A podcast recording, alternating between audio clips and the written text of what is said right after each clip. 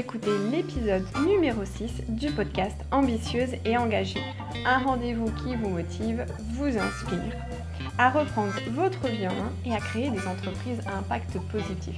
Je suis Vanessa Dabin-Rémignon et je suis experte en reconversion professionnelle et entrepreneuriat. Et je partage ici avec vous mes connaissances, mes apprentissages, mes explorations pour vous guider à vivre une vie plus alignée avec qui vous êtes. Vous retrouverez toutes les clés que je partage dans mes podcasts directement sur mon site internet vanessarémignon.com. Et je vous invite bien évidemment à vous abonner à la plateforme de votre choix pour être notifié des nouveaux épisodes. Aujourd'hui, nous allons aborder le sujet du syndrome de l'imposteur et notamment comment on peut le déjouer, notamment lorsque l'on décide de changer de métier, de se reconvertir et de créer une entreprise. Parce que très souvent, lorsque l'on est dans cette période de transition, lorsqu'on se lance dans un nouveau métier, eh ben, ce petit syndrome de l'imposteur vient nous titiller. Et c'est vraiment ce sujet que je voulais aborder, euh, aborder avec vous. Donc le syndrome de l'imposteur, il peut être présent dans différentes sphères de notre vie. C'est un syndrome de dépréciation de soi, c'est vraiment le complexe de l'imposture, le syndrome de l'autodidacte. Et lorsque l'on souffre de ce symptôme, eh ben en fait on vit dans le doute constant, c'est même maladif en fait. Alors c'est en 1978 que Pauline Rose et Suzanne Imes publient le premier article sur le syndrome de l'imposteur que l'on considérait à l'époque comme une maladie de santé mentale touchant en grande partie les femmes. Or, aujourd'hui, euh, les psychologues et même l'auteur principal hein, euh, de, l'auteur qui, euh, qui, consacre le terme de syndrome s'accordent pour dire en fait qu'il ne s'agit pas d'une pathologie, cela n'a rien à voir avec une névrose et c'est pourquoi parler en fait de syndrome de l'imposteur, d'emblée c'est un abus de langage. En fait, ce n'est pas, pas un syndrome, c'est un phénomène, une expérience de l'imposteur que tout à chacun est susceptible à un moment donné de sa vie de vivre. Donc ça touche aussi bien les femmes que les hommes. Alors comment est-ce que ça se manifeste? C'est en fait au quotidien, ou du, ou du, moins dans une situation, dans un contexte particulier, on va euh, avoir cette impression que l'on manque de capacité, que finalement on trompe euh, notre, euh, notre entourage, qu'il soit professionnel, familial ou social, et finalement quelque part que l'on n'est pas responsable euh, de nos réussites, de nos succès. En gros, c'est le hasard, et ce malgré les signes extérieurs, malgré des appréciations positives, de la reconnaissance.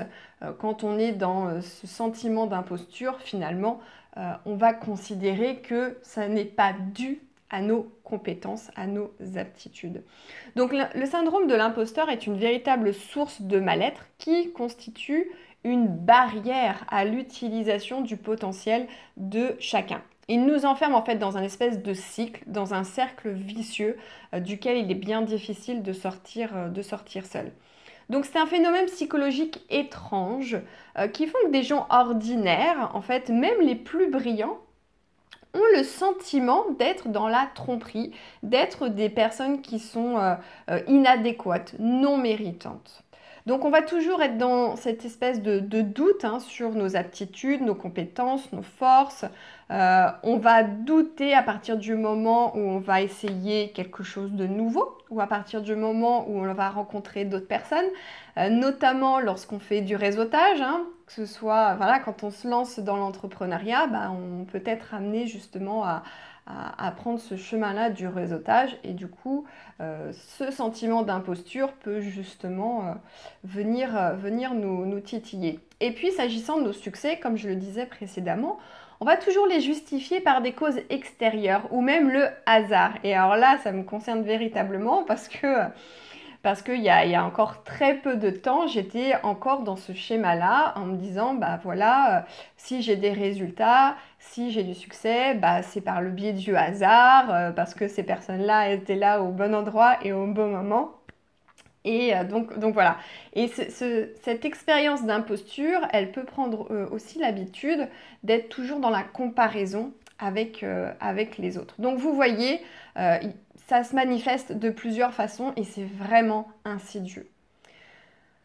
On a des paroles sombres Bien évidemment, euh, qui je suis pour faire ça, qui je suis pour être là? Je ne suis pas légitime, la vérité va éclater, les gens vont se rendre compte qu'en fait euh, je, suis, euh, je suis un imposteur, je ne suis, pas je suis pas du tout à la bonne place, les gens vont découvrir que je ne suis pas à la hauteur, etc. Alors ce qu'il faut comprendre, c'est que ce sentiment d'imposture, c'est vraiment un cycle. Ça va commencer par du stress, de l'anxiété, et du coup, on va procrastiner, on va remettre au lendemain une tâche euh, que l'on doit pourtant, euh, pourtant mettre en place pour avoir des résultats dans le début de, notre entreprise et même tout le temps hein, pour avoir des résultats. Euh, ou alors, au contraire, on va être dans la surformation ou euh, la surperformance. Donc surformation, c'est-à-dire qu'on va être tout le temps à vouloir se former parce qu'on va toujours considérer que eh ben voilà, on n'est pas assez compétente, on n'est pas assez légitime et donc on va euh, comme ça cumuler euh, les conférences, les ateliers, les formations. Ou alors dans le surinvestissement, c'est-à-dire qu'on va investir une grande énergie et euh, beaucoup de temps de travail par rapport à la tâche qui est demandée. Et du coup, cela va nous permettre d'attribuer notre succès éventuel bah, à cette grande euh, quantité de travail et pas forcément euh, à nos compétences réelles, avec le risque à terme eh bien, de souffrir d'un burn-out.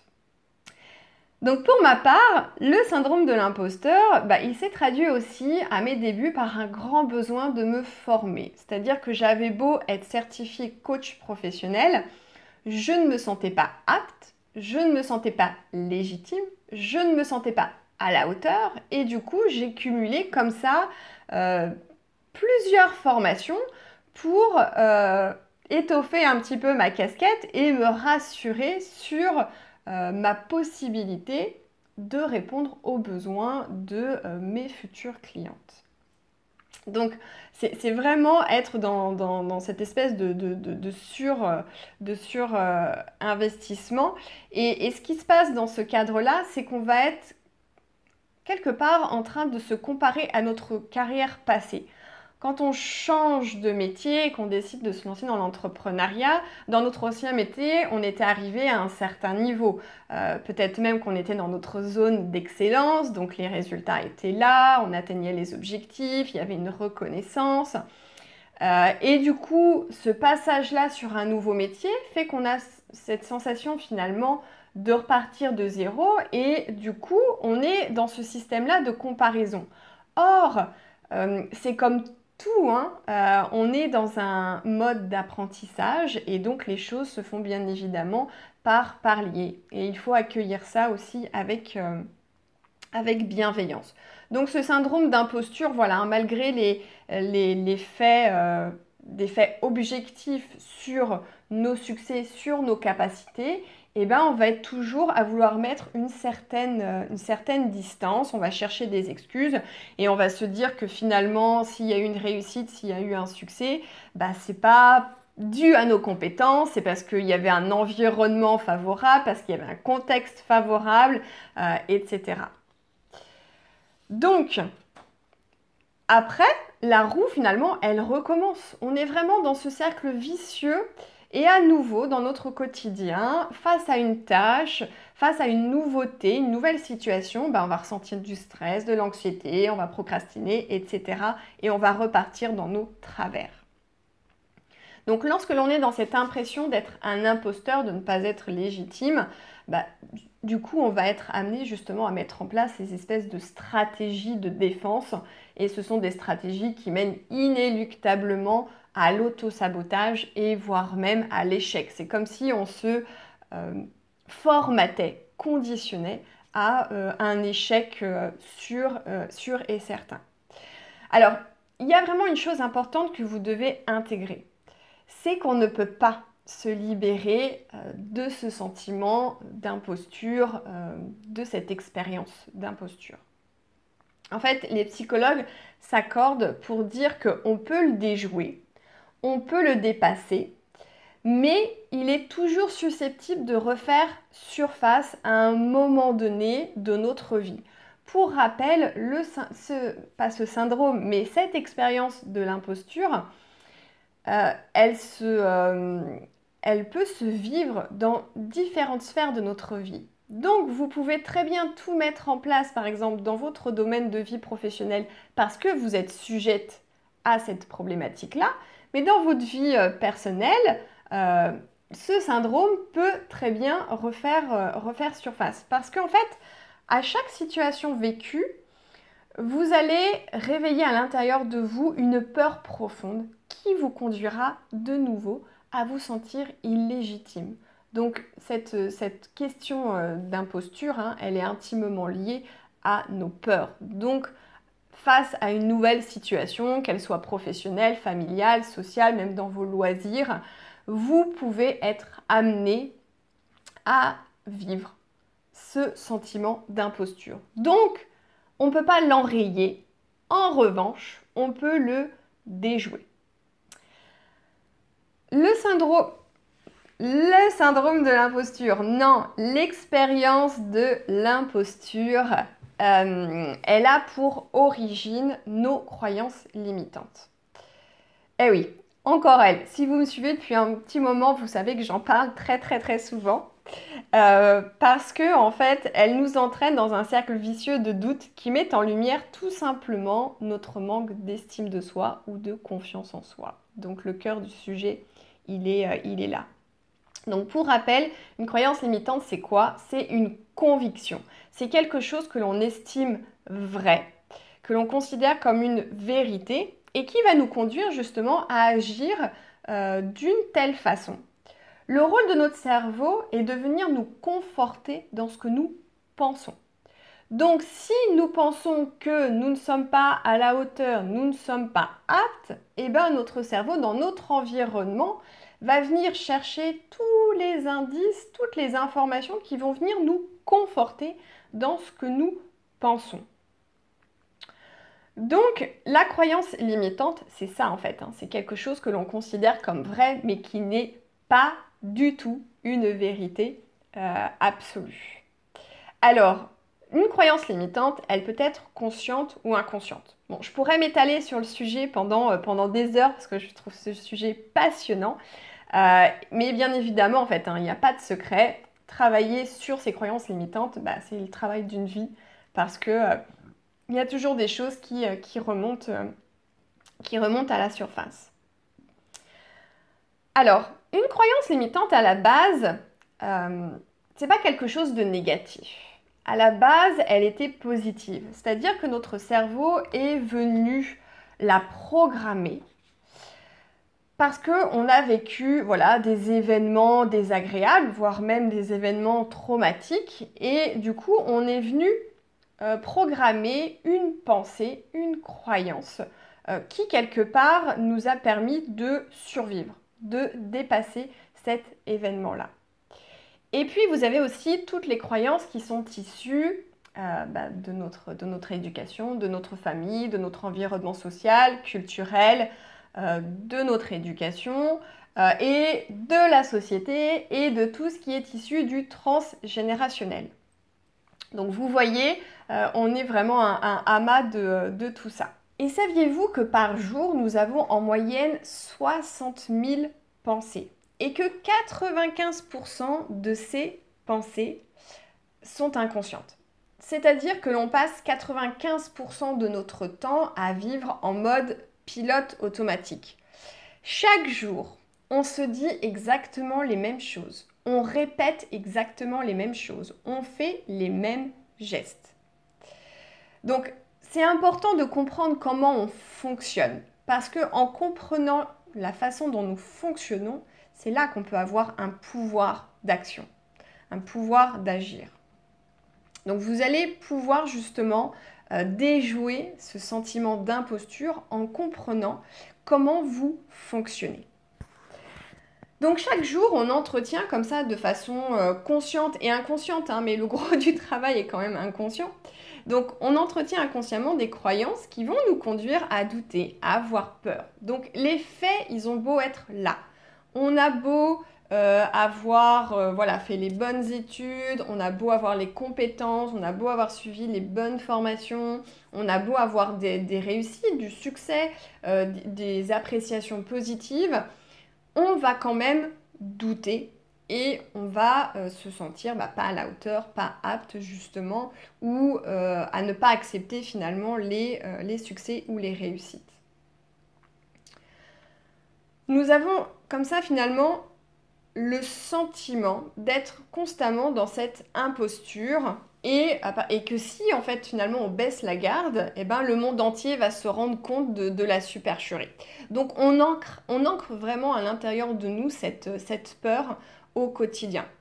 Alors en coaching individuel, euh, j'ai toute une palette d'outils hein, pour pouvoir déprogrammer ces croyances limitantes et euh, programmer à la place euh, des croyances aidantes, puisque le cerveau n'aime pas le vide. Donc quand on déprogramme, on reprogramme quelque chose à la place mais vous pouvez de votre côté parfaitement commencer le travail seul. Tout simplement en identifiant vos croyances limitantes. Et comment vous pouvez les identifier? Eh bien, tout simplement en repérant toutes les pensées que vous vous dites. Qu'elles soient positives ou négatives, le but du jeu, c'est de vraiment retranscrire par écrit ce que vous vous dites au quotidien. Alors, dans les phrases négatives là, qui nous concernent, euh, ça peut être par exemple bah, je ne suis pas à la hauteur, les autres sont meilleurs que moi, euh, j'ai échoué dans ce projet donc je suis nulle, je n'y arriverai pas, je ne suis pas assez intelligente, mais qui suis-je pour donner euh, des conseils Qui suis-je pour lancer mon activité de thérapeute Qui suis-je pour créer cette application pour des jeunes en échec scolaire, etc. En fait, on est souvent notre pire ennemi parce que les phrases que nous nous prononçons, les phrases que nous prononçons à notre rencontre, eh ben, on les prononcerait même pas euh, à, l'encontre finalement de notre meilleur ami. On lui dirait même pas ce que nous, nous osons nous dire à nous-mêmes. Donc il faut vraiment renverser le schéma et ne plus être notre pire ennemi, mais devenir vraiment notre meilleur ami. Donc je vous invite vraiment au quotidien à être très attentive aux pensées dévalorisantes et négatives euh, qui, vous, qui vous traversent. Couchez-les dans un journal, dans un carnet que vous prendrez soin d'avoir à vos côtés au quotidien toute la journée. Une fois que ces phrases elles sont posées sur le papier, vous pouvez euh, venir les déconstruire parce que le but du jeu, une croyance limitante, comme je vous le disais précédemment, c'est cette euh, conviction profonde. On a l'impression que, pour nous, c'est une vérité. Le but du jeu, c'est de venir faire vaciller cette conviction, cette, euh, cette, cette vérité. Donc, il faut venir trouver des contre-exemples dans, euh, bah, dans, le monde qui nous entoure. Donc, ça peut être par rapport à, nous, par rapport à nos réussites, par rapport à notre potentiel. On peut venir lister comme ça toutes les réussites euh, et vraiment s'attarder sur cette tâche, à vraiment lister euh, bah, toutes nos réussites, toutes les appréciations positives que l'on peut, euh, recevoir. Et, vraiment s'y tenir pendant plusieurs jours, vraiment faire ce travail-là au quotidien. On, le dit hein, très souvent que la répétition est la mère de l'apprentissage. Donc vous avez besoin finalement de reprogrammer votre cerveau. Et c'est vraiment en répétant euh, de nouvelles affirmations plus positives, plus aidantes, que vous allez venir créer dans votre cerveau finalement un euh, nouveau chemin neuronal, une nouvelle connexion neuronale. Donc ça, peut passer par des affirmations positives, ça peut passer aussi par, euh, des, mantras. Hein. Vous, avez besoin finalement d'intégrer dans votre quotidien cette espèce de, gymnastique euh, positive. Ça peut être, euh, par exemple, vous pouvez lister toutes vos pensées négatives et ensuite vous pouvez... Donc les pensées négatives, ça peut être par exemple, je ne me sens pas légitime à accompagner cette mère dans l'éducation de ses enfants. Malgré ma formation, malgré le fait d'avoir traversé des expériences difficiles avec mes propres enfants et d'avoir trouvé la bonne façon eh ben, de communiquer, d'interagir avec eux aujourd'hui, je ne me sens pas légitime de parler, de conseiller cette maman. Ou ça peut être même, je ne me sens pas légitime ou à la hauteur d'animer un atelier euh, auprès de 10 mamans euh, qui vivent cette situation de souffrance avec, euh, avec leurs enfants, par exemple. Vous pouvez, à la suite de ça, vous créer des affirmations positives ou vous créer un mantra. Par exemple, j'ai conscience de ma valeur et je suis parfaitement compétente pour échanger et partager mes connaissances et ma propre expérience. Et au quotidien, vous allez la lire à haute voix, vous allez vous la répéter pour que vraiment vous puissiez l'intégrer. Donc je vous invite vraiment à faire, euh, à faire cet exercice-là et je vous invite aussi à faire ça pour tout ce que vous considérez comme vrai dans votre quotidien ou ce que vous faites de façon machinale sans vraiment vous poser euh, de questions parce que je sais pas, vous avez vu votre mère le faire et du coup euh, vous, vous faites euh, exactement la même chose. Questionnez aussi tout ce que vous considérez comme étant vrai regardez dans votre entourage, dans votre environnement, s'il n'y aurait pas des contre-exemples de ce que vous considérez comme, euh, une vérité, euh, vérité absolue. Alors, comment est-ce qu'on déjoue concrètement ce sentiment d'imposture?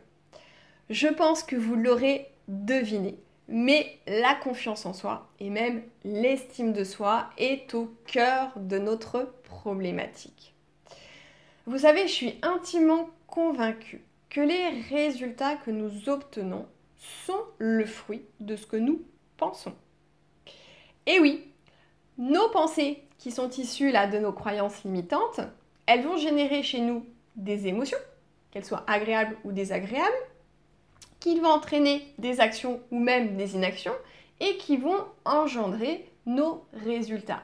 Donc, vous pensez bien que si en amont, vous avez des croyances limitantes qui génèrent chez vous des pensées euh, négatives, qui engendrent chez vous des émotions désagréables, et eh bien du coup, qu'est-ce qui se passe? Vous allez poser des actions, vous allez être dans l'inaction, et donc vous n'aurez pas les résultats escomptés. Donc, vous devez vraiment euh, intégrer ça et travailler sur euh, la confiance en soi. Alors vous savez, on est, on est tous logés à la même enseigne, hein. même moi. Donc vous n'êtes pas seul dans, euh, dans ce schéma-là, vous n'êtes pas seul à devoir faire ce, ce, travail. Et pour booster votre confiance en soi, eh bien, il n'y a pas de secret. Vous devez être dans l'action. Parce que quand vous êtes dans l'action, votre esprit est occupé à la tâche. Et du coup, vous ne pensez pas euh, à, votre peur en fait. Hein. Euh, c'est ça aussi hein, qui nous retient et qui, euh, et qui nous freine. Quand on est dans l'action, bah, on agit. Point. Donc vous devez vraiment apprendre à sortir de votre zone de confort, à agir dans l'amour de soi et l'amour de l'autre. Plus vous serez bienveillante avec vous-même, plus les choses changeront autour de vous. Et quand je parle d'amour de soi, je parle véritablement d'amour inconditionnel, c'est-à-dire s'accepter tel que l'on est, avec nos forces et euh, nos points de vigilance, nos faiblesses. Soyez vraiment dans l'acceptation pleine de qui vous êtes, parce que l'acceptation, c'est pour vous le début du changement. Vous devez apprendre aussi à agir en totale harmonie avec vos valeurs. Là aussi, je vous invite à vraiment garder à l'esprit votre top 3 ou votre top 5 de vos valeurs, celles qui vous guident au quotidien pour avoir comme ça, pour pouvoir prendre des décisions qui vont être véritablement en accord avec vous-même. J'espère que cet épisode vous donnera des clés pour déjouer véritablement cette expérience de l'imposture et que vous ne soyez plus justement dans un schéma euh, qui bloque justement euh, votre potentiel. Si cet épisode vous a plu et qu'il peut aider d'autres personnes, surtout je vous invite à le partager et je vous retrouve très bientôt dans un nouvel épisode.